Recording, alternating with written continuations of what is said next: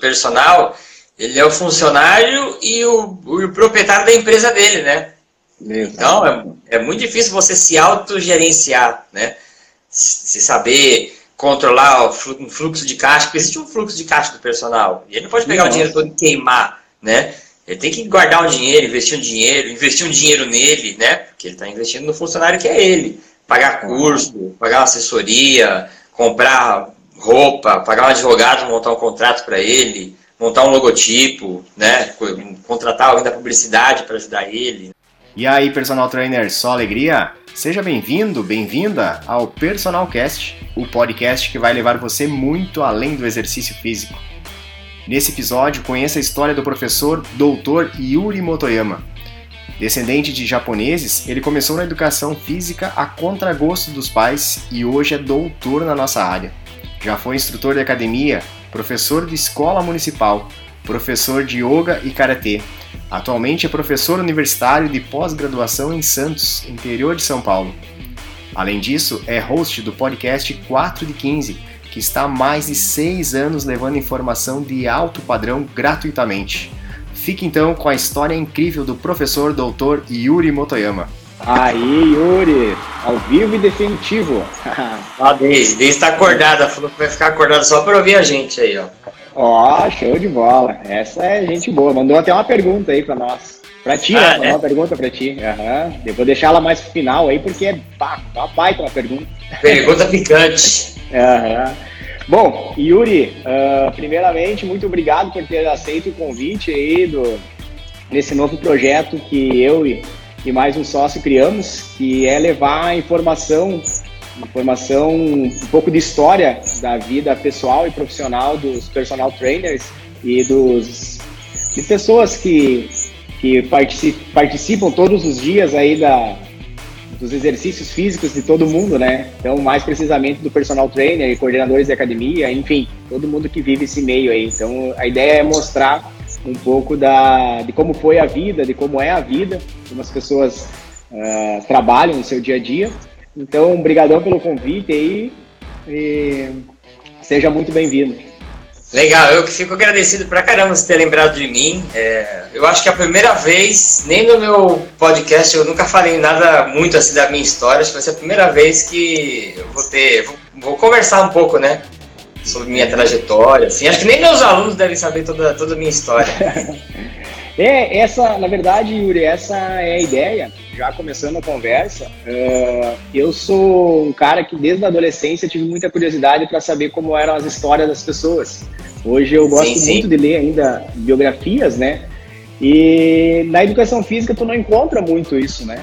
É, é aquele negócio bem profissional, né? Tu como professor, tu passa o teu conteúdo, uh, quando tu vai num curso, é o curso específico, e fica aquele negócio meio vago. Mas como que essas pessoas chegaram até aí? Como que elas uh, começaram lá na carreira, né? Assim, é, é fácil falar, eu fui personal, eu trabalhei em academia, mas como que tu fez isso, né? Então, então eu queria saber, primeiramente, de ti, Yuri, começando essa pergunta, uh, uma, um clichê de pergunta, mas quem é o Yuri? Da, da onde, onde o Yuri mora, da onde o Yuri veio aí, conta um pouquinho da tua vida pessoal, bem, bem do começo aí, para nós. Bom, é...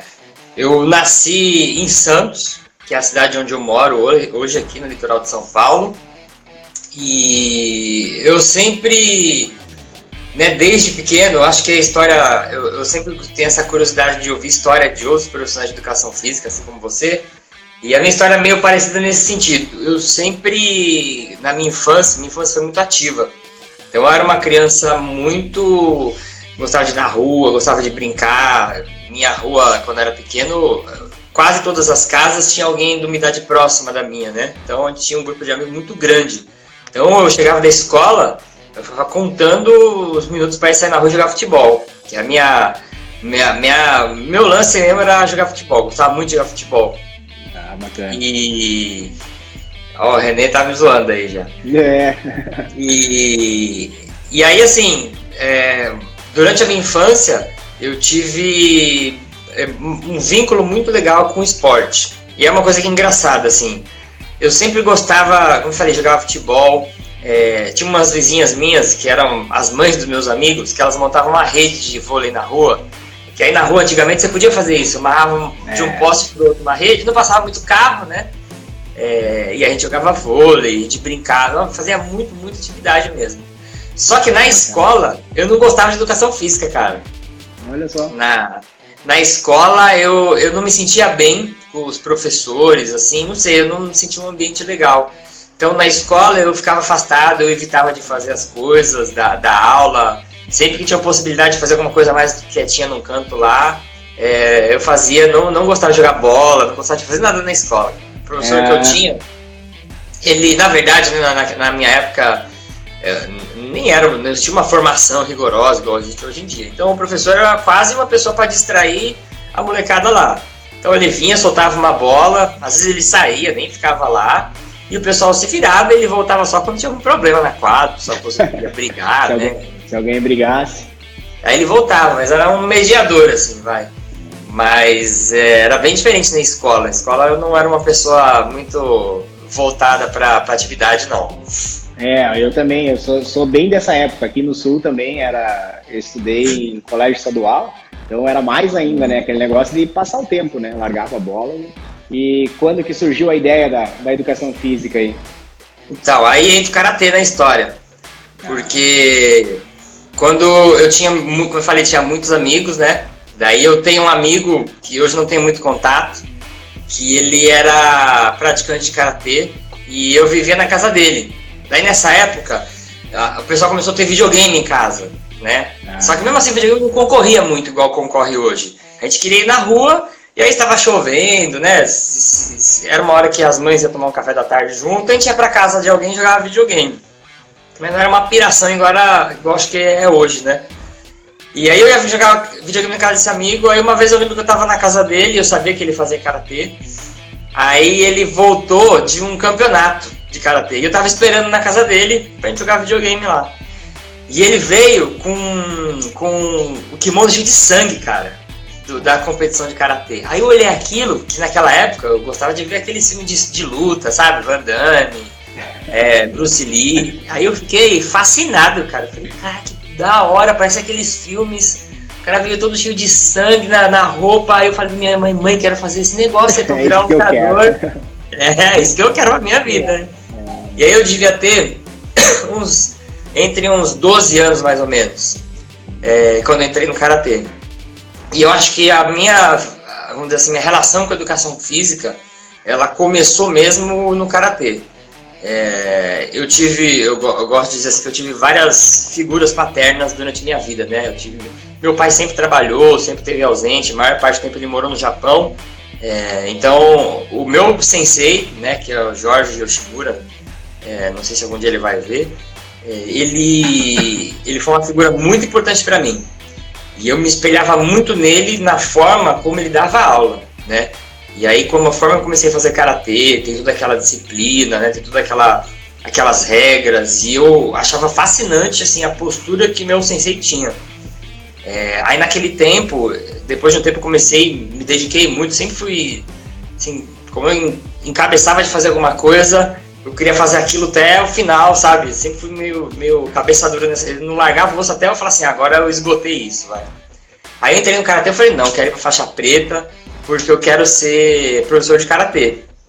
Aí fiquei aquilo na cabeça e fui fazendo, fui continuei no karatê, fiz karatê, acho que eu treinei mesmo até os meus 18 anos, que foi próximo quando entrei na faculdade.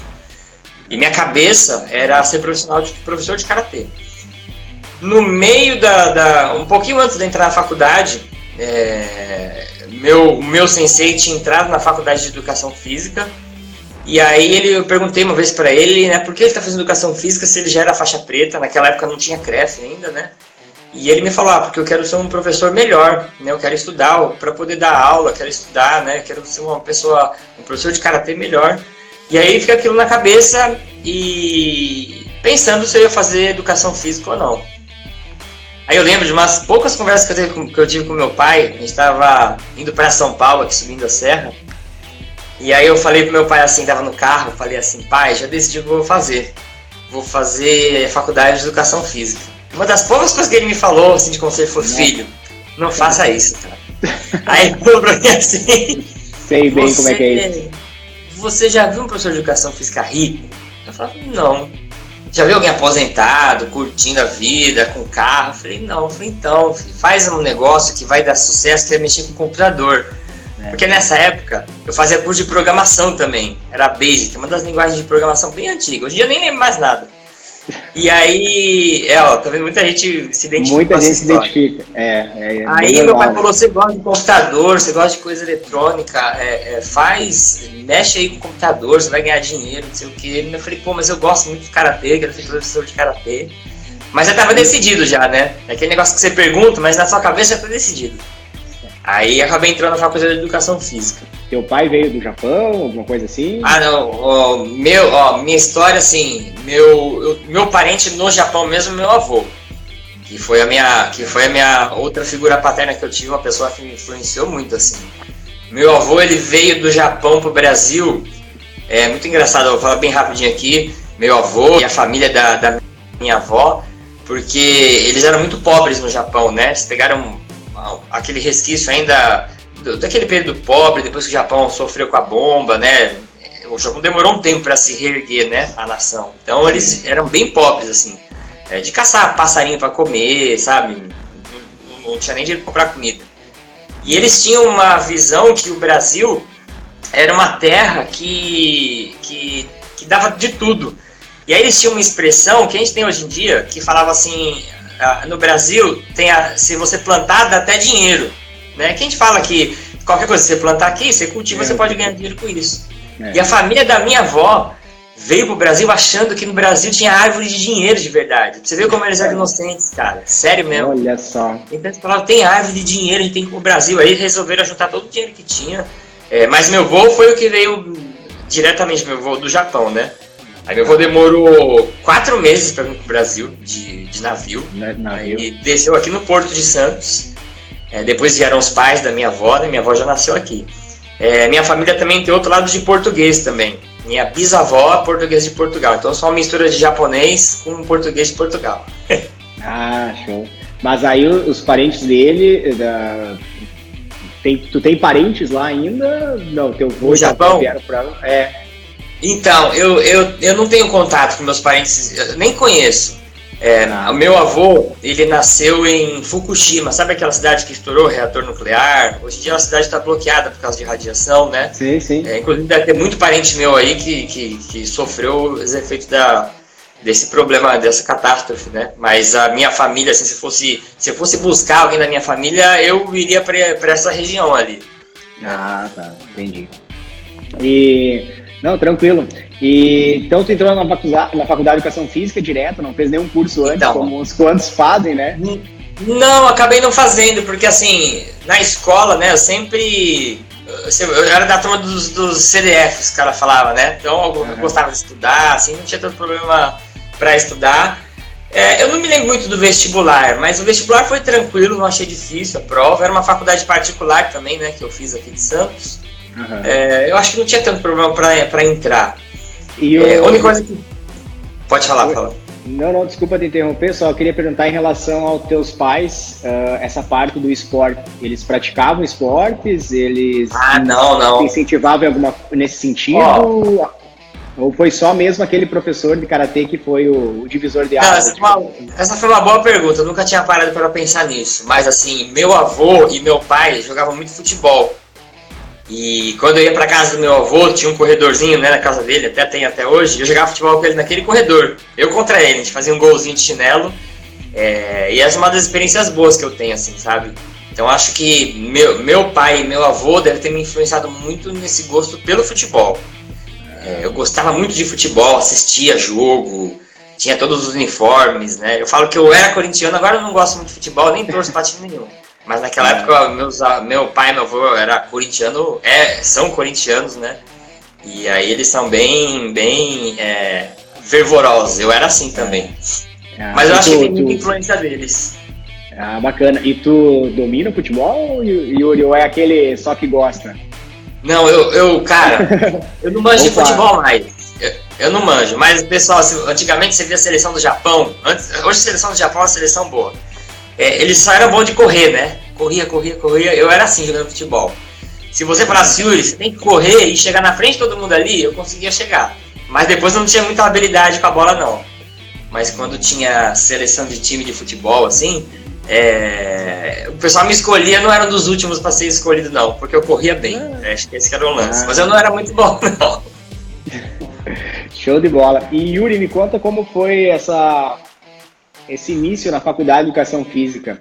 É, era que tu imaginava e planejava? Foi tudo surpresa para ti? Como que foi esse, esse início aí, a, a faculdade em si?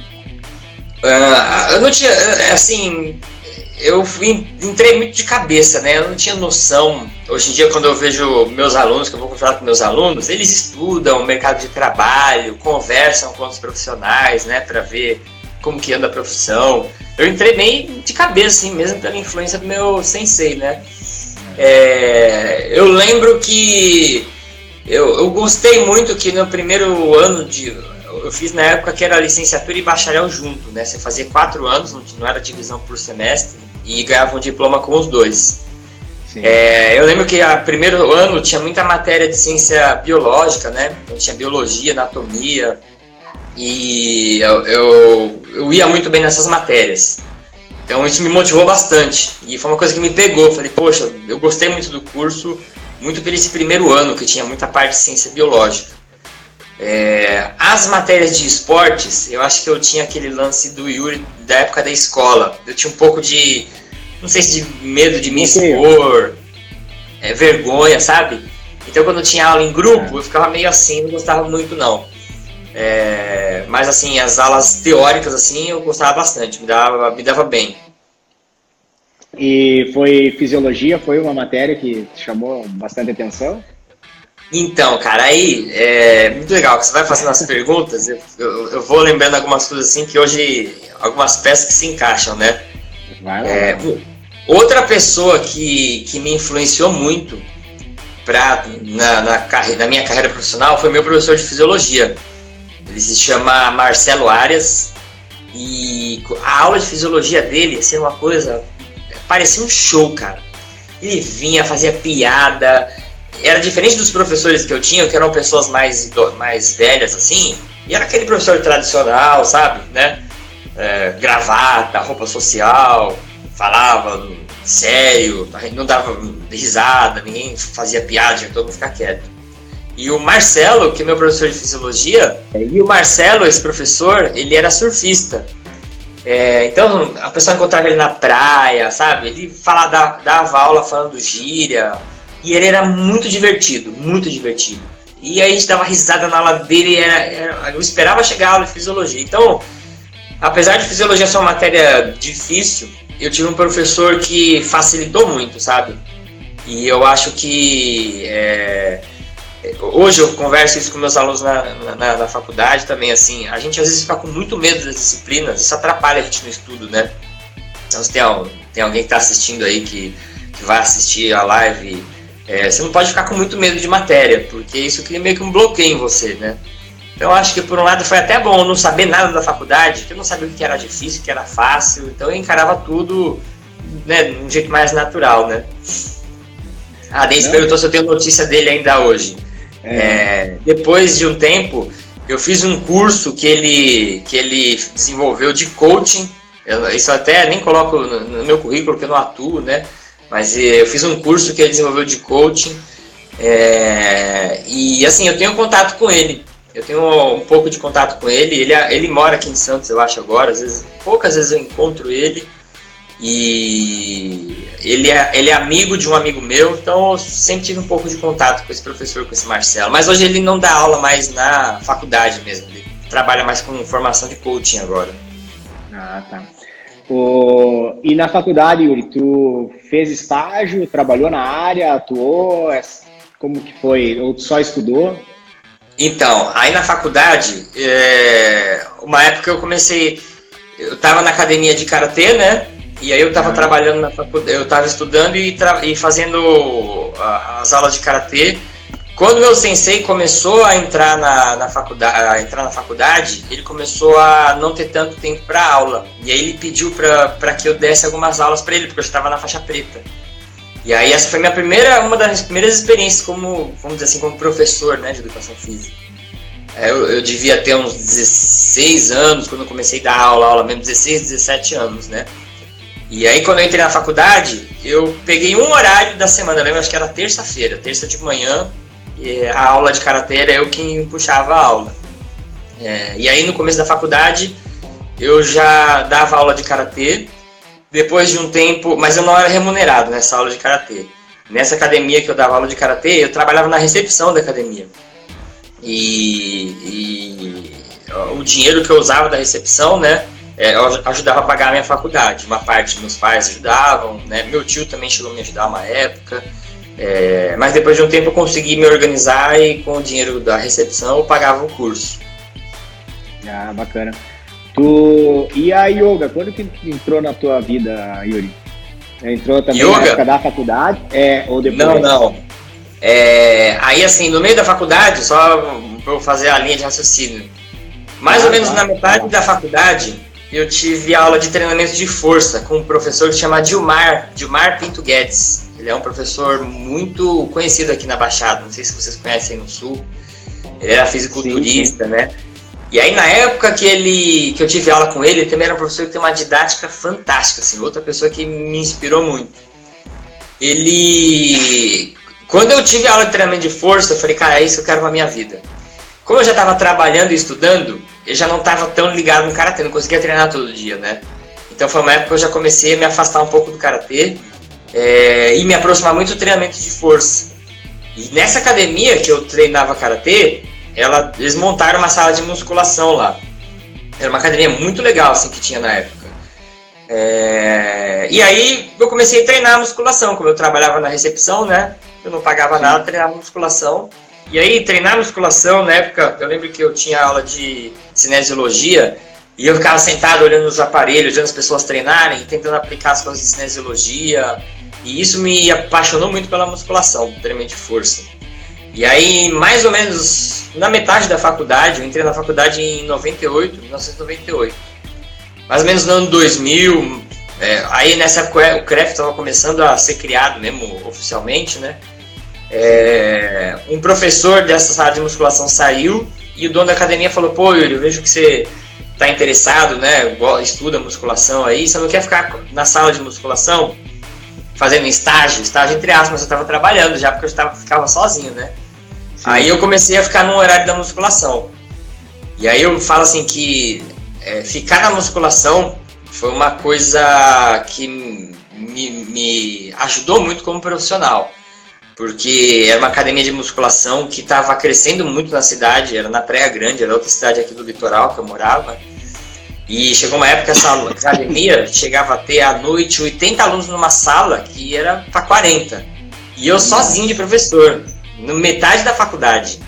Então era professor, professor, professor, professor, é uma loucura e querer escrever treino. E quando você começa a profissão, você tá, né, em gás total, né? E escrevendo treino, me chamando e escrevendo, né, mas foi uma loucura, assim. É, mas isso me, eu aprendi bastante, assim, sabe? Foi, foi meio que no tranco. Trabalhou é... bastante tempo nessa academia? Oi? Tu trabalhou bastante tempo nessa academia? Então, essa academia eu trabalhei, cara, eu acho que eu trabalhei nela uns três anos, três, quatro anos. Depois essa academia faliu, cara. Olha só. Aí a academia fechou. Aí um outro. Agora eu vou. É bom que eu já encaixo com a, com a história do yoga. Uhum. Aí um outro professor que trabalhava comigo nessa academia, ele falou, ó, oh, Yuri, essa academia que vai fechar, tudo, né? Uma pena. É, eu tenho um dinheiro guardado que eu ia viajar, mas eu vou abrir outra academia aqui na Praia Grande. Eu tenho um terreno lá é, se você quiser trabalhar lá, né, eu já te conheço, tudo. E aí a gente, ele montou essa academia que existe até hoje na Praia Grande, uma academia muito boa, tem piscina, tem estrutura, uma estrutura muito grande, né. É, aí eu fui trabalhar com ele lá, nessa academia, quando a outra fechou. É, também com musculação, dando aula de musculação. Aí nessa academia eu trabalhei bastante tempo. Nessa academia eu trabalhei, eu entrei nela em 2007, em 2007 já... não, em dois, acho que eu entrei nela em 2005. É, eu, Aí eu já estava formado. Já era formado, já estava formado. É, e aí que eu comecei a me relacionar com yoga, porque esse, o dono dessa academia começou a fazer uma pós-graduação de yoga. Aí ele me chamava para vir fazer aula, vir fazer aula para você experimentar, vir fazer aula para você experimentar. E um dia eu falei, ah, eu tive que substituir ele numas férias, não tinha professor de yoga, ele falou, Yuri, vem fazer uma aula só para você pegar um jeitinho aqui e você dá aula durante as minhas férias. Aí eu fui lá, é, fiz uma aula, e falei, putz, que moleza, cara parece um monte de alongamento aí, é igual a aula de alongamento que eu dou, dava uma aula de alongamento também nessa academia. É, pode ir tranquilo, tem que cantar um mantra aí no começo, falar algumas coisas durante a aula, faz os alongamentos, aí quando o pessoal dormir no final, eu bato no sininho, acordo todo mundo e fechou, né? É, aí eu peguei e comecei a dar, dar aula de yoga nesse mês de férias e eu gostei muito, cara. O yoga foi uma outra experiência marcante que eu tive na área de, da educação física, vamos dizer assim porque no yoga é, você as pessoas treinam com o objetivo de se conhecer melhor, sabe? Então quando ela faz uma postura, uma posição, ela fecha os olhos, se concentra nela mesma, sabe? É aí eu achava isso muito diferente da musculação, que eu também dava aula, e as pessoas estavam mais preocupadas com a parte externa, sabe? Eu quero ficar bonito para aparecer no espelho. Ele ficava se vendo no espelho, ele externo, entendeu? Sim. E o yoga é uma forma de você trabalhar com movimento é, para você aprender a prestar atenção em você, que eu acho que é uma coisa que a gente tem um problema hoje em dia, né? A gente consegue prestar muita atenção nos outros, mas não é. consegue prestar atenção na gente, né? Devia ter um Instagram interno, né? Que você ficasse olhando um feed seu, né? É. Aí o yoga isso é uma coisa que me pegou muito. É, de, eu achei muito diferente. Aí, de novo, né? quando eu encasquei, encasquetei com o yoga, eu falei, não, eu preciso estudar isso para ser bom nisso, não sei o quê. Aí foi uma época que eu fiz uma pós-graduação de yoga que tinha em São Paulo. É uma das poucas pós-graduações que, que dava reconhecida pelo MEC em yoga. Dava um título ah. de especialista mesmo, né? Eram com professores que, que eram acadêmicos mesmo, pesquisadores de yoga. E foi muito boa, foi muito boa também. Aí eu fiquei um tempão trabalhando com yoga. É, passei no concurso da prefeitura aqui na Praia Grande fui para uma escola, é, porque eu precisava de dinheiro, tinha passado no concurso, falei, ah, vamos dar aula em escola. Descobri que, que, que, que, criança não é a minha população, cara. eu, eu tenho, se, tivesse, se tivesse tempo, eu tinha todas as histórias de criança pra te falar. Aí, cara, eu fiquei três meses com criança dando aula, aí eu ia pedir exoneração. Foi dar aula no município mesmo, para as crianças lá. Municipal, sim. Aí eu dei, a, meu colégio sede era no colégio que eu estudei quando era pequeno, e eu tinha outro colégio que era num bairro bem longe daqui. E assim, é, eu não sei lidar com criança, né? Então eu tinha criança que, por exemplo, crianças muito agitadas, que tinham uma família muito violenta, sabe? Eu tinha um aluno que ele sabia, por exemplo, ele falava, professor, eu sei recarregar todos os tipos de arma, porque o pai dele tinha arma, ó, o fuzil é assim, assim, assado, a trave é aqui, o revólver é aqui, sabe? E essas crianças, assim, elas precisam de uma atenção diferenciada, né? E eu não conseguia dar isso, cara. Assim, eu, aí eu comecei a ficar aquilo na cabeça, meu, não tô ajudando essas crianças, tô ajudando essas crianças, e o negócio bateu na minha cabeça de um jeito e eu pedi demissão. Aí eu lembro que fui na prefeitura, tinha preparado a papelada toda para pedir exoneração. É, e aí uma professora que era coordenadora lá de um projeto que ia acontecer, ela falou, poxa, Yuri, você tá na prefeitura? Eu falei, tô. Eu vou te puxar, você dá aula de yoga, né? Eu falei, então, é... falei que dava aula de yoga, eu vou te puxar para um projeto da Secretaria de Promoção Social aqui do município para dar aula de yoga. Eu falei, putz, maravilhoso, cara, você vai me tirar da escola. Aí eu ia ganhar menos, mas eu topei. E aí eu vim trabalhar na praia, cara. Aí a prefeitura construiu uma academia na praia. Aí eu dava de aula de yoga para idoso com a porta, abria a porta assim da academia, não precisava nem ligar o som, barinha do mar. Putz, era maravilhoso. Aí foram, foram uns 3, 4 anos que eu trabalhei nesse projeto. Depois o projeto terminou, mas foi muito bom também. Foi uma experiência legal. Show de bola. E a parte de, de personal, Yuri, ela foi. Tu trabalhou como personal também ali no teu. No, no 4 de 15 tem a descrição que tu trabalhou como personal? Sim. Ou foi só aquela experiência na, na academia mesmo? Não, personal, a minha primeira aluna foi naquela primeira academia que eu falei, que faliu. Ah. É, eu, eu não, eu já era formado, eu já era formado.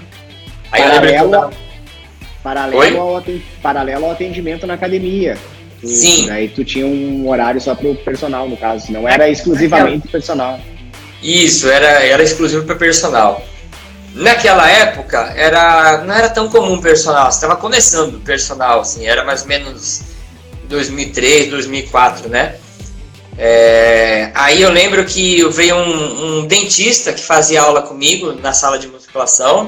Ele falou: Yuri, minha esposa precisa fazer aula de personal, é porque ela tem umas condições especiais aí, tudo. Ela sofreu um acidente, é, quer dar aula para ela, tudo. falei: ah, legal, né? Fiquei animado, pô, vou dar aula de personal. Tinha um status, né? Naquela época não era que era assim, ah, aquele professor Yuri, ele também é personal, o pessoal falava assim, né? E aí eu peguei essa aluna. É... Quando eu peguei o histórico dela, do acidente, olha que ela tinha, que ela tinha, ela tinha fraturado, ela tinha sido atropelada, ela tinha quebrado as duas pernas, as duas coxas, fraturado a bacia, os dois braços, os dois antebraços e tido traumatismo craniano. Quando eu vi ela vindo, ela, os ossos dela não eram mais é, de tanta cirurgia, né? Eles não eram mais retos assim, eles eram encaixados do jeito que dava, porque ela estava toda quebrada. Então ela era toda parecia um Z assim, sabe, os, os membros dela. Essa foi tua primeira aluna? Minha primeira aluna personal. Eu falei, cara, ferrou. Aí, sim, eu falei, meu, tem que estudar para não fazer nenhuma besteira com ela, né? Aí conversei com meus professores uhum. na faculdade e assim, é, na época eu não tinha consciência de pesquisar artigos, sabe? Eu não tinha consciência que a gente ficava tendo hoje, né? Mas eu pesquisava muito em livro. E livro não me dava essas informações, né? Que eu faço uma pessoa que tem fratura, né? Precisa né, de um cuidado pensando aí em mineralização de osso, sabe? Então não sabia muito o que fazer. Mas eu tentava ler livro, estudar e assim, tentava fazer, tomar todo o cuidado do mundo, né? Sim. É, eu tinha um professor que era fisioterapeuta na faculdade e ele me deu muito, muitos feedbacks, né? Ó, oh, faz isso, lê tal coisa, né? Mas é, se fosse hoje em dia, teria lido.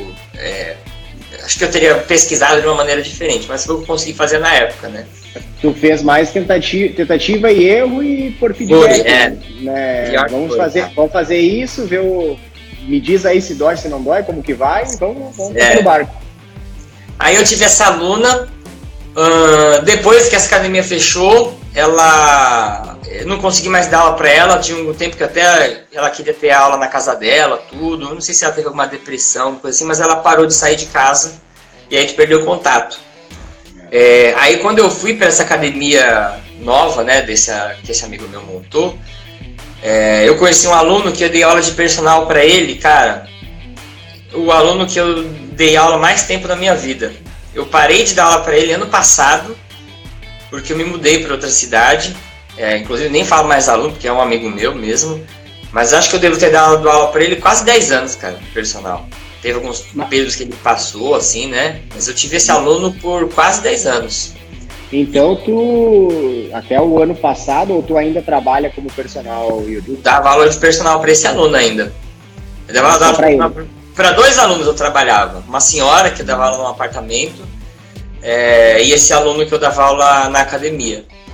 E esse aluno foi bem engraçado porque ele treinava, né? Eu conheci ele da sala de musculação, que eu via que ele ia com um personal dele lá. E aí eu tava trabalhando, aí ele ele se interessou em fazer corrida na praia. Aí o personal dele naquela época é, não gostava de correr. E o personal dele ia com uma bicicleta do lado dele. E ele não gostava, cara. Ele falava, pô, eu... Né, depois ele me contando assim, né? É, cara, eu acho mó, mó ruim, cara. O cara vai de bicicleta do meu lado. Yuri, se eu fosse fazer personal contigo, você correria do meu lado? E eu gostava de correr naquela época. Eu falei, ah, eu, eu gosto de correr. É, né, mas ver com ele, porque, né, tem aquele lance de você pegar o aluno do outro, dar mó treta, nunca não gostava dessas coisas. Sim. Aí ele falou, não, eu vou. Eu já tava pensando em cancelar mesmo com ele, eu quero fazer uma experiência contigo. É, e aí eu fui lá, conversei com ele e comecei a correr com ele. Eu lembro que eu ia correr com ele 5 e meia da manhã, cara. Das 5 e meia às 6 e meia a gente ia correr na praia. Ah, mas na praia aí, vai, né? É, aí às vezes ele queria correr 10 quilômetros, tinha que correr 10 quilômetros, a gente ia lá, corria, né? Mas aí depois, meu, esse cara, né, ele, a gente viveu um período da vida junto, né? Então aí ele mudou uma época, a gente fez um monte de coisa diferente, aula, mas basicamente a gente sempre fez, musculação a gente sempre fez. Musculação. Como, deixa eu só perguntar em relação a em que, em que mais ou menos que ano que tu que essa aluna te procurou, Yuri? Só pra gente fazer uma linha do tempo. Ah, essa aluna aqui tava toda fraturada? É, que foi a tua primeira aluna. É, que foi a tua Ó, oh, ela aluna. me procurou, foi. Eu já tava. É, no primeiro ano que eu tinha me formado, devia ser 2003, mais ou menos. 2003. 2003. É. 16, 16 anos atrás, então. Sim, sim. Aí eu comecei a dar esse personal para esse aluno, que eu falei que fiquei um tempão, foi mais ou menos em 2006, 2005, 2006, devo ter começado com ele. Que eu fiquei até o ano passado. Uhum. Só aproveitando esse gancho, Yuri, uh, em relação. Terminou. Hoje tu não dá mais aula de personal, né? Hoje tu é só. É só não, né? Tu é professor da universidade, né? É, agora, assim, eu até tenho. Eu, eu gosto da aula de personal, sabe? Eu gosto da parte é. prática, assim. Eu sinto falta. Acho que se eu conseguisse algum aluno, se surgisse oportunidade, eu, eu, eu, pegaria um aluno, dois alunos, eu acho, sabe? E me diz uma coisa, o que, que tu acha que mudou de 2003 até o ano passado, Yuri, em relação ao, ao personal, ao profissional da educação física que trabalha como personal trainer? Porque tu deve ter encontrado muitos colegas aí uh, todo esse tempo, né? Deve ter presenciado muitos que começaram não deram continuidade, que não gostavam, que não se encontravam na profissão. O, o que, que, tu, o que tu tem a dizer em relação ao, ao personal de 2013 e o personal de 2018, que foi o último ano aí que tu trabalhou? Olha, que eu vejo assim que mudou é, hoje assim é que eu conheço muito personagens bons, sabe? Pessoas que assim é, se minha filha precisasse de personal, eu, eu, eu, daria na mão deles para eles treinarem, sabe? Eu uso, uhum. eu uso essa régua. É, no começo, eu achava. É, a parte da relação que o personal tinha com o aluno, eu não achava legal. Sabe? É, o cara dava aula, e aí. É, não que misturava amizade, assim, sabe? Mas eu via que era um relacionamento que não era tão profissional, assim. Então o pessoal tinha aula, é, aí saía para beber e, e, sabe, muitos ah, professores que eu que, que, trabalhavam de personal nessa época que eu conhecia, é, isso tem até hoje, né?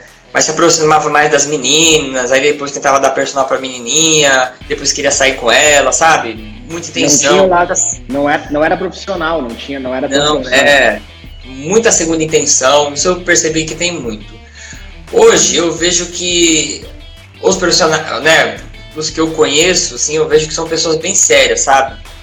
É, comparado com essa época, assim, então são pessoas preocupadas com a aparência, né? Antigamente personal, né, o cara ia de chinelo da aula, sei lá, né, de, muitas vezes os personagens que eu tinha como exemplo antigamente, é, pô, eu nem tirei a roupa do pijama, senão ia chegar atrasado pro personal, sabe? Os caras com uma bermuda toda zoada.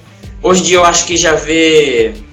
É, os personagens já têm essa preocupação com a aparência. vejo muito personal, né, no caso aí do teu projeto, que está interessado em estudar para ser um personal melhor. É, antes era um professor de musculação particular só, sabe? É, se resumia a isso.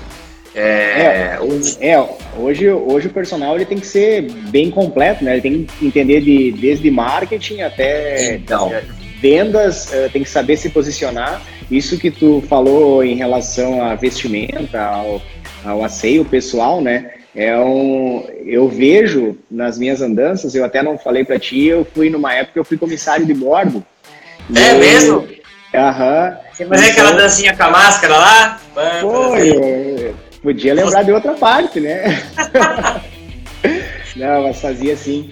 E aí eu pude conhecer vários de todos os cantos do Brasil e até de fora. Conheci muita gente, até que foi isso que, que eu reuni todas as informações que eu, que eu criei esse projeto. E eu vejo de forma geral, hoje, claro, existe uma preocupação, mas eu acredito que ainda é pouca, é, porque tu trabalha com esporte, tu pode deixar a barba por fazer, o cabelo bagunçado, a roupa é. pode ser qualquer uma, né? E o personal que faz esse, que tem esse cuidado, esses detalhes, ele se diferencia no mercado e, e ele consegue se posicionar, consegue ter muito mais clientes, né? Sim, sim.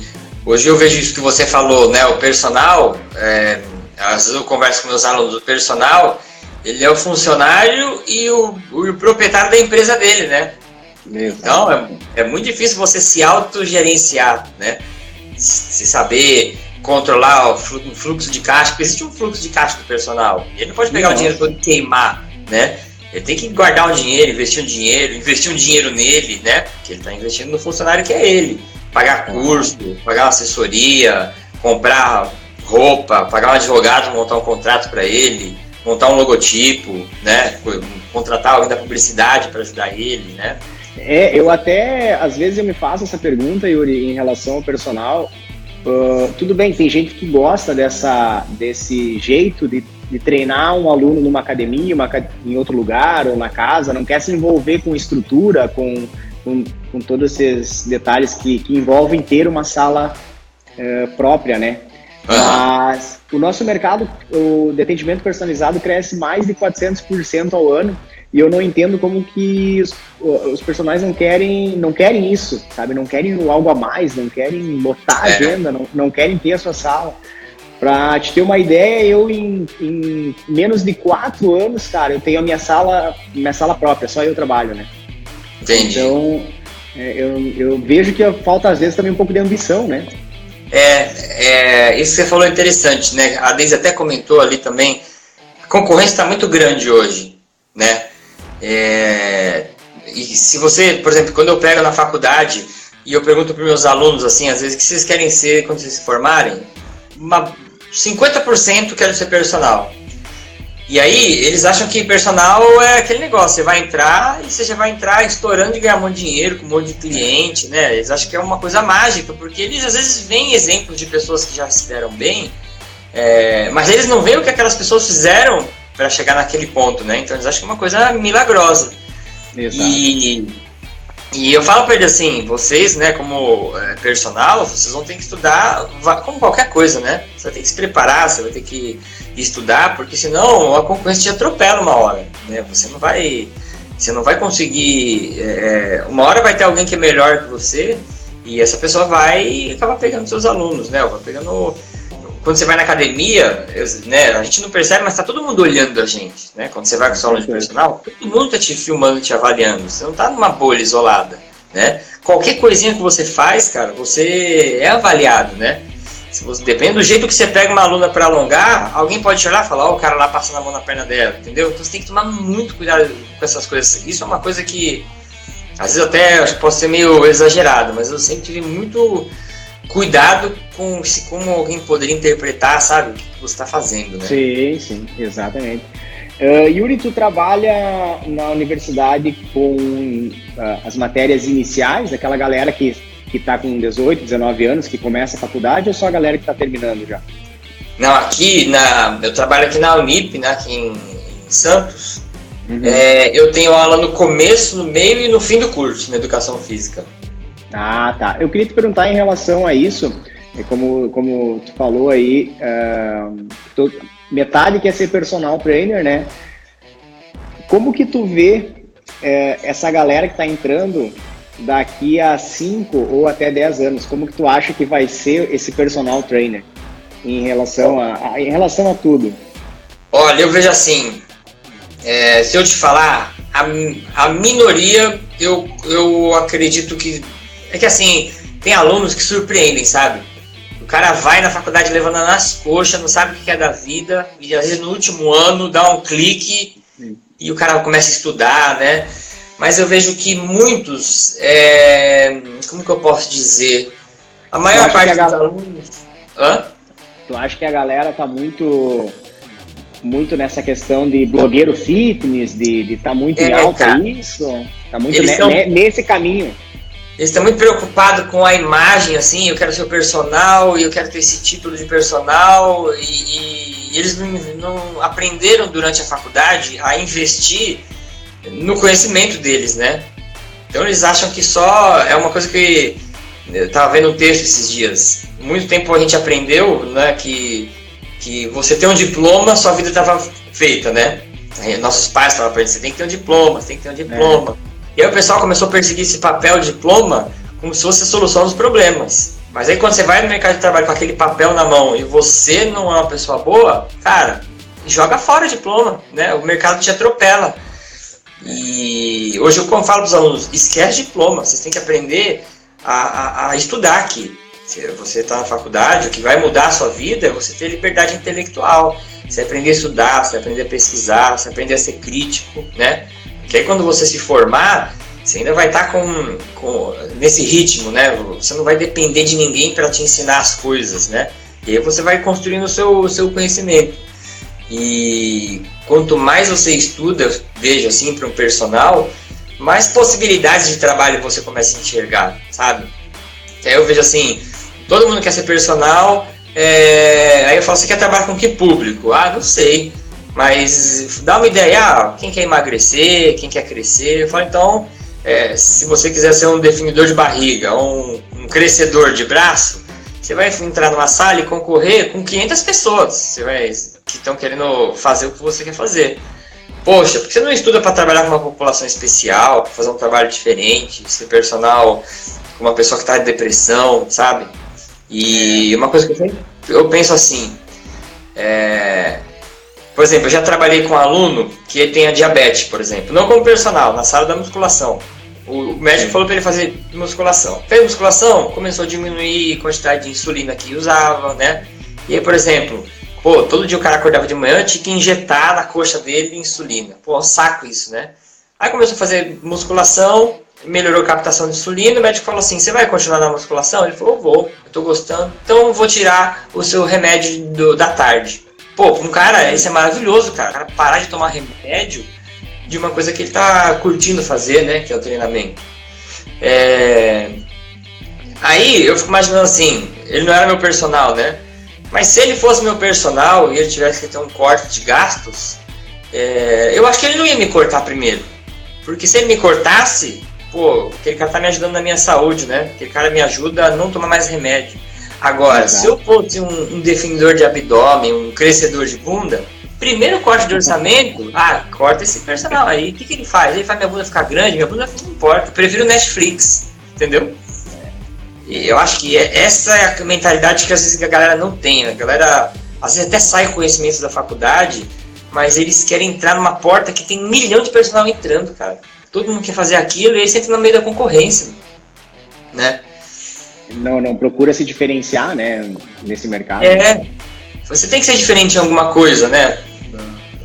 Para você, se você quer, ah, eu gosto de trabalhar com estética, tudo bem, vai trabalhar na parte estética, mas saiba que tem uma concorrência grande, você vai ter que ser bom, então, para você poder aparecer. Senão é você no meio de um monte de 500 profissionais que quer trabalhar com estética também, né?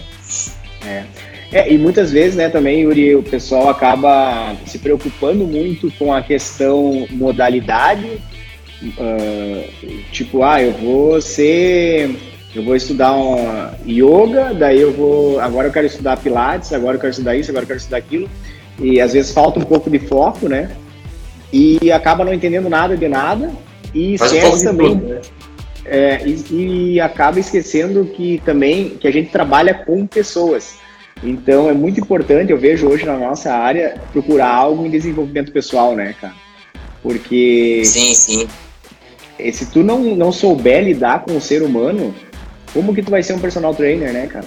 Não, não, não é, eu acho como, que as faculdades, Eu acho que as faculdades da área da saúde, é, né, que vão lidar com seres humanos, tinham que investir mais nessas disciplinas, sabe?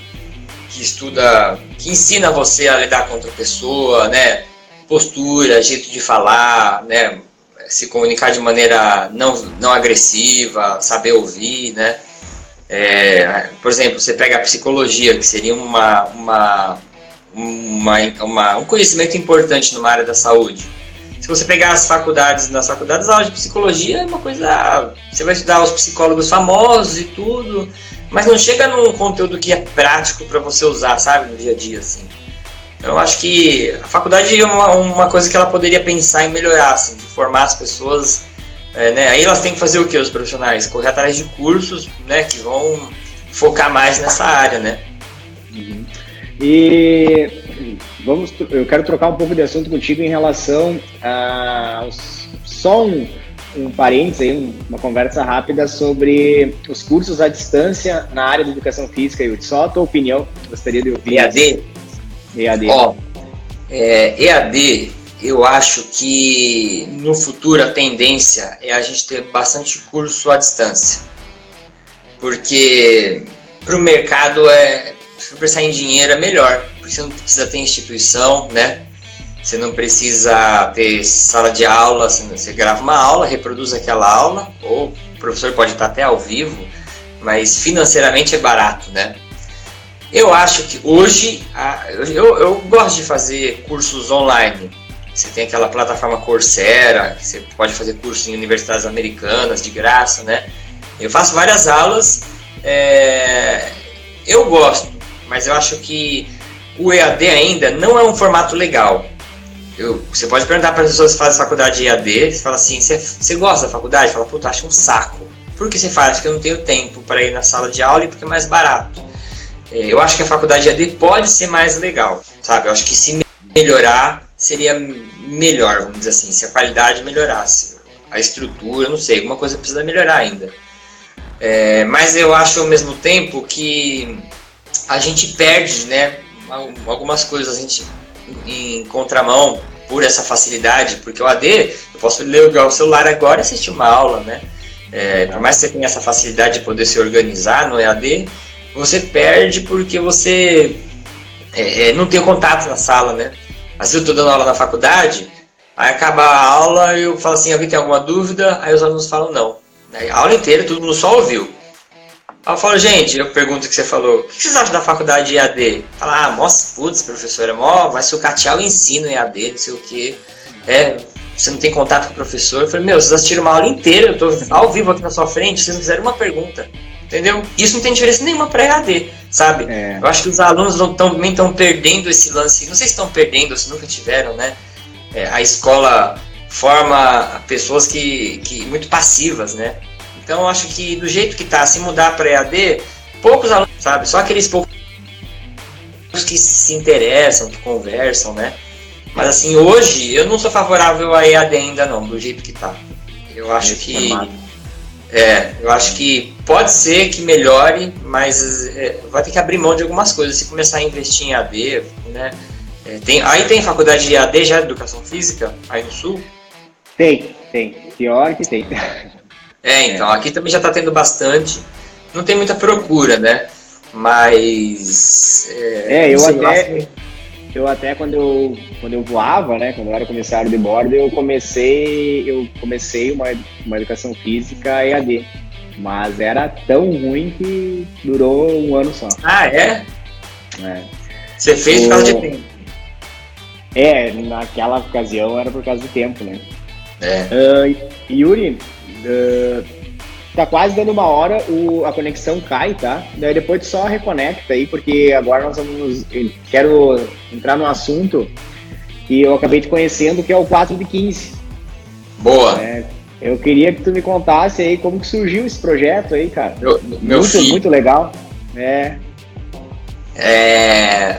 O, o blog lá, o 4 de 15, ele surgiu porque é, eu comecei a ouvir podcast em uns oito anos atrás e eu achava o podcast uma coisa que eu sou viciado. Hoje em dia, o problema do podcast é que você depois nunca mais ouve música. Porque eu ponho um fone de ouvido para fazer qualquer coisa e eu não consigo mais ouvir música que eu penso assim, cara, eu poderia estar aprendendo, igual hoje eu ouvi um podcast sobre física. Podia estar aprendendo física e estou ouvindo música. Aí não, aí eu ouço podcast. Tô nessa, aí, nessa eu, aí também. Né? Então, aí é um, um problema, aí você vicia. Mas aí eu ficava olhando e falei, pô, não tem nenhum podcast de educação física. É, e eu via que as pessoas vão para academia E elas é, tá sempre com fone de ouvido. Eu falei, caramba, podia fazer um podcast para o pessoal ouvir, aprender, né? Uma coisa assim. Vou aproveitar que eles estão com fone de ouvido, né? Seria legal que se eles ouvissem um podcast e tudo mais. Ah, aí eu criei um blog. Foi bem na época que eu estava no mestrado. Aí eu peguei um blog, como eu estava no mestrado estudando muito, volume de muita coisa para estudar, artigo, é, uma forma de eu exercitar, vamos dizer assim, que eu estava estudando, eu pegava um artigo, escrevia uma resenha daquele artigo e postava no blog, que era o blog do 4x de 15 antigo. E, mas eu já tinha ideia do podcast. Aí eu peguei no começo minha esposa, dois professores que trabalhavam comigo, é, o Gilmar, que está até hoje, o Gilmar é membro da primeira equipe, e eu falei, pô, vamos gravar um negócio que é podcast, mas eles nunca tinham ouvido, né? Aí a gente começou a gravar, pegava alguns temas. Naquela época era muito influenciado pelos programas que eu via, então eu queria mais entretenimento, assim, era um programa mais voltado para entretenimento, não tinha tanta conteúdo informação, assim, vai. Depois do tempo fui pegando, a, adquirindo a cara que eu queria com o podcast, né? Ele sempre vai, ele, com o tempo, se você for ver, ele vai mudando um pouquinho, né, algumas coisas. E, e aí começou o 4 de 15. Ele vai fazer esse ano, acho que vai fazer seis anos já. Sim. Que a gente faz conteúdo de 15 em 15 dias, né? No começo era semana, uma época era semanal, mas a gente faz frequentemente 15 em 15 dias. É... Quando minha filha nasceu, naquele período antes e depois que minha filha nasceu, foi uma época que eu dei uma afastada boa assim do, do 4 de 15 Aí o René e o Gilmar mataram no peito, continuaram produzindo conteúdo, assim, sou, uma, sou mó agradecido a eles, se não fosse eles o negócio tinha miado. E agora eu tô conseguindo me organizar com os horários melhor, né? Minha filha já tá um pouquinho maior e eu tô conseguindo gravar de novo, recuperar esse ritmo aí. É, tu mesmo que faz as edições, tu mesmo que produz o conteúdo, as pautas? Sim, o René é, me ajuda tu, agora. É, o René me ajuda com as edições, o Gilmar às vezes monta algumas pautas. Mas no começo, até agora, assim, o grosso mesmo, quase tudo foi eu que, que editei. É, editar a ideia, mais... é, a editar dá, dá, mais trabalho, né? Dá mais trabalho. É, é a, o intuito é, é, é, transformar isso em renda no futuro e, e o tem o intuito maior é a questão da, da informação mesmo, propagar a, a informação. Cara, assim, eu já pensei, uma época eu pensava nisso, tentar usar isso como uma fonte de renda, sabe? Uhum. Mas hoje, assim, eu vejo que eu faço isso como um hobby, sabe? É uma coisa que eu gosto mesmo de fazer. Então, sei lá, do mesmo que eu gosto de jogar videogame, eu gosto de pegar um áudio, digitar, fazer isso que a gente tá fazendo, conversar. E eu falo assim, o melhor de tudo que o 4 de 15 trouxe para mim foi ter conhecido outros profissionais, sabe? Conhecer você. A gente não, não estaria se conversando, acho que se não fosse pelo podcast, né? É, o Renê, o pessoal que já gravou com a gente, os convidados que a gente já trouxe. Acho que isso aí é o maior pagamento que eu tenho no 4 de 15 é hoje conhecer muitos profissionais que eu admiro pelo Brasil todo aí. A Daisy que está aí agora também estava assistindo a gente. Eu acho que o maior pagamento dele, assim, vamos dizer, é isso. É, não sei, ainda fica aberta essa possibilidade, sabe? Se mais para frente Agora eu quero investir bastante para tentar algumas parcerias, sabe? Mas o objetivo não é virar renda, eu queria que o projeto crescesse. Eu queria que o projeto crescesse porque é, muitas pessoas, é, às vezes eu recebo feedback, muitos profissionais que estavam meio desanimados, sabe? Às vezes ouvem um programa, poxa, que legal, me dá uma animada para estudar, né? Às vezes eu você pega um profissional que está sozinho numa cidade, sei lá, do interior, não tem faculdade, igual eu já recebi feedback assim, o cara fala, cara, aqui não tem faculdade, não tem curso, não tem nada. O único contato que eu tenho com outros profissionais com ciência de treinamento é pelo podcast, cara. Né? E assim, é uma coisa que eu tenho. Eu, eu não tenho vontade de parar, é, mas eu vou. Eu ainda vou pensar se isso aí poderia virar um modelo de negócio, não sei ainda. E essa nova sacada aí de contar histórias aí, Yuri? Nesse, então, podcast, é, a gente montou esse spin-off aí, né? Que ele é pegar, como você está fazendo aqui também, que eu acho que isso é muito legal, e trazer histórias de profissionais. Então, é. eu acho eu acho legal a gente ouvir as histórias dos professores. E eu vi que quando eu ia gravar podcast é, e eu tinha algum convidado, a gente sempre tem o primeiro bloco que a gente faz algumas perguntas sobre a história da vida do professor. Sim. O que, que ele fez, como foi a formação, mais ou menos né, a conversa que a gente teve. E aí eu via que, cara, eu tinha vontade de perguntar tanta coisa, mas aí o programa não podia ficar grande, né?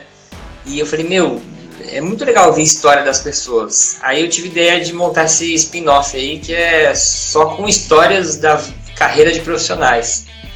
É... Tem. Aí o primeiro foi do Oswaldo Diniz, que assim, uma história que eu não conhecia. Foi graças ao professor Laércio Elias que me, me mostrou, poxa, tem um maior programa de rádio da história, tá no Guinness esse programa é de um brasileiro e esse brasileiro é professor de educação física, cara, né? Ele falou, você não sabe essa história? Eu falei, não. Depois aí eu conheci o autor do livro. Tá vendo, né? Como o podcast cria essas conexões, né? É. Aí o autor do livro me mandou um livro com uma dedicatória e tudo. Falou, aí eu falei, posso usar o seu livro para gravar uma biografia dele? Ele falou, pode, né? Tanto que ele aparece no programa. E. Ah, que massa. Muito legal. E, é, então. Aí gravei esse episódio, assim, que foi o piloto já tem várias pessoas que estão na fila, assim, que eu tenho vontade de, de trazer. É, a Aninha, que eu não falei também, que é a voz que começa o programa, que fala a vinhetinha, uhum. ela é uma pessoa que também ajuda a gente bastante nos bastidores, grava alguns programas. Eu vou até falar aqui de primeira mão. É, ela gravou um outro, contando a história de um outro professor de educação física, que é um professor de educação física que é cego, deficiente visual, e dá aula de educação física. E eu falei, meu, a gente tem que mostrar a história desse cara, meu. Como o cara dá aula numa escola, entendeu? Como que é?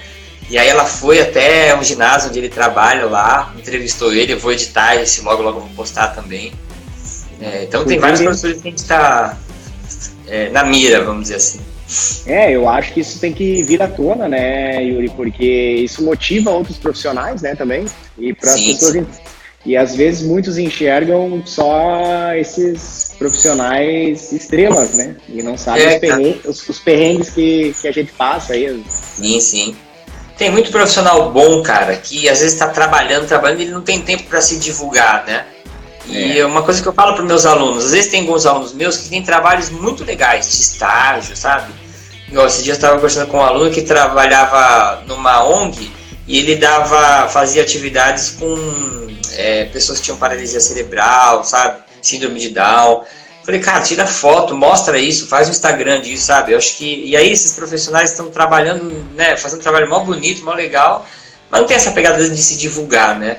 Eu acho que essas pessoas a gente tem que pescar elas e mostrar elas para né, a comunidade da educação física, né? É, eu acho que isso que você está fazendo também, isso fortalece a nossa comunidade, né? Vai fortalecendo a gente como comunidade também. Isso é importante.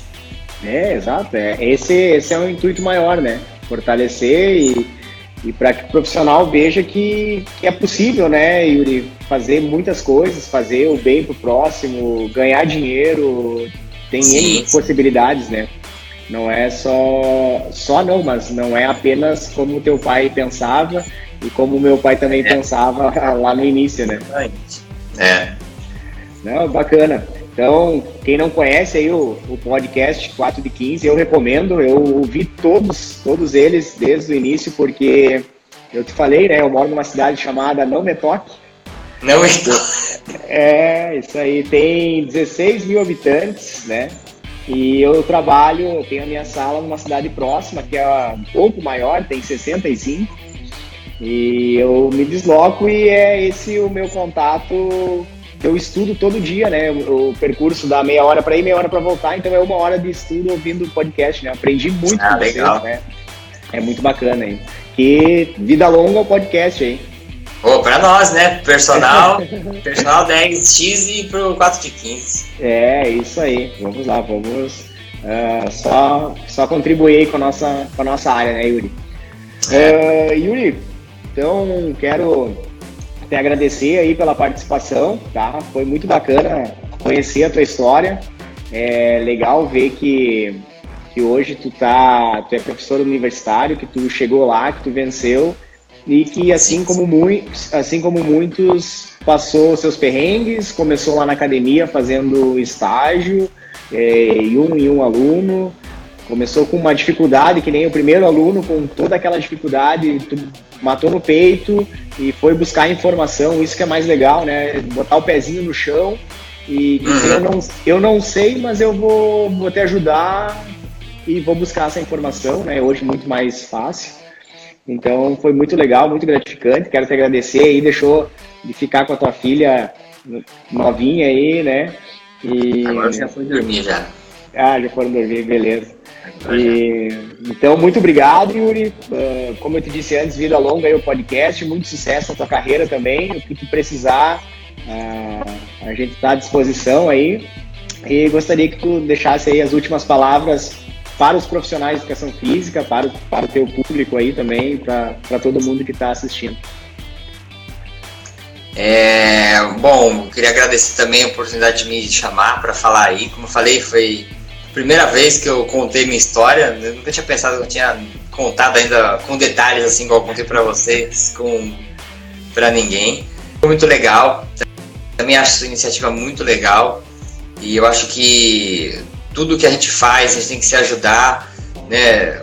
Para poder crescer como comunidade, como a gente estava falando. Educação física, acho que é uma profissão maravilhosa tem potencial para crescer muito, muito mesmo. Eu sou muito otimista com a educação física. Eu falo profissionalmente, ganhar dinheiro e, e, e como, como para resolver um monte de problema social, um monte de problema voltado para a saúde, né?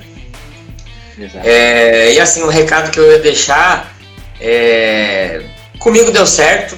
Eu sempre segui as coisas que eu gostava de fazer, sabe? Se alguma coisa me dava se eu gostava de fazer aquilo, me divertia, dava tesão de fazer, eu sempre corri atrás e, e tentei fazer. E aí o caminho foi me levando para chegar onde tá, eu estou hoje. Estou muito feliz com a profissão. Se pudesse voltar atrás, eu faria educação física de novo. É, mas não. É, estou muito feliz assim e acho que como recado final eu vou deixar isso. Sempre acho que uma régua boa é você ver se, tá, se você está gostando do que está fazendo, sabe? Pô, estou fazendo quando você acorda, está obrigado ou está com tesão naquilo, sabe? Vou resolver um problema de um aluno, é, vou dar uma aula, é, sei lá, vou apresentar um seminário, vou construir uma pauta para um programa. Enquanto você está motivado, você gosta, está te dando um prazer, acho que vale a pena investir ainda. Show de bola, valeu. Então tá, Yuri, muito obrigado aí, uma boa noite para você. Obrigado ao pessoal que que nos acompanhou aí e até uma Obrigado, próxima. é. Pessoal que tá aí, valeu até agora. Falei que ia é. ia dormir e eu consegui, ó. Tá, é. Tá bom então. Valeu, galera. Um abraço, Yuri. Tchau, tchau. Tchau. E aí, personal trainer, curtiu a incrível história do Dr. Yuri Motoyama? É, muito bacana. Se liga no nosso canal, personaldSX, que toda semana tem uma super live com entrevistados aí da nossa área, somente da nossa área, somente para te inspirar a continuar, a acreditar e ir muito além do exercício físico. Obrigado por ter escutado nosso podcast e até o próximo episódio. Forte abraço!